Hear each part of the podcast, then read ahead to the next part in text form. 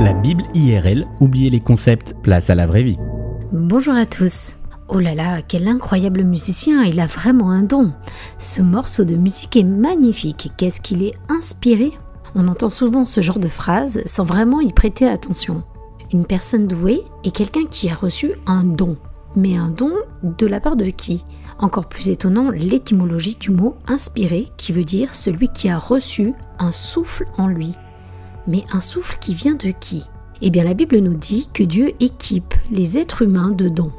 Des dons naturels comme des capacités physiques hors normes, des prédispositions naturelles au-dessus de la moyenne que l'on peut choisir ou pas de développer, et enfin des dons spirituels qui étaient non présents à la naissance, mais qui sont offerts à ceux qui ont mis leur foi en Jésus et qui ont reçu, par conséquent, l'Esprit divin de Dieu en eux.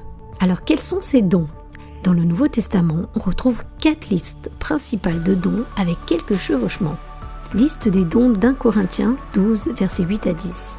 Parole de sagesse, parole de connaissance, foi, don de guérison, don d'opérer des miracles, prophétie, discernement des esprits, savoir s'exprimer dans des langues diverses et savoir interpréter ces langues. Liste des dons d'un Corinthien 12, verset 28. Le don d'apôtre, de prophète, d'enseignant, le don de miracle, le don de guérison, les aptitudes à secourir, à diriger et à parler dans des langues inconnues des hommes.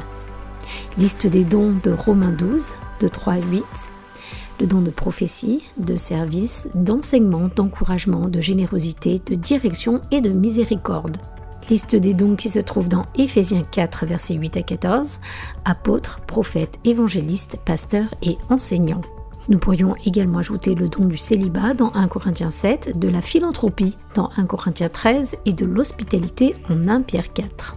Tous ces dons sont l'expression de l'amour, de la grâce, de la puissance et de l'autorité de Dieu. Ils sont tous aussi importants les uns que les autres et ont été donnés afin de permettre la poursuite de trois objectifs. Pour présenter l'œuvre de Jésus-Christ au monde, pour diriger l'Église ou encore pour encourager les chrétiens. Mis à part le don de langue et peut-être le don de célibat, tous les autres dons ont été donnés non pas pour le bénéfice de celui qui le reçoit, mais pour celui des autres. Les dons ont été donnés par le Saint-Esprit pour permettre aux chrétiens d'accomplir leur ministère, quel que soit leur âge. Les chrétiens ont tous un minimum un don, un appel et un ministère. Mais en fin de compte, l'Esprit Saint choisira de vous équiper suivant ses plans, selon les besoins de la communauté et selon sa grâce. Comment découvrir mon don?